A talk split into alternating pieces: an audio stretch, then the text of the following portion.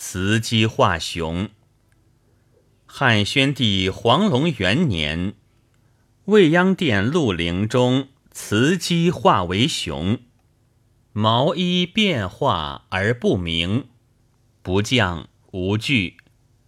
元帝初元元年，丞相府史家雌姬伏子，渐化为雄，冠具名将。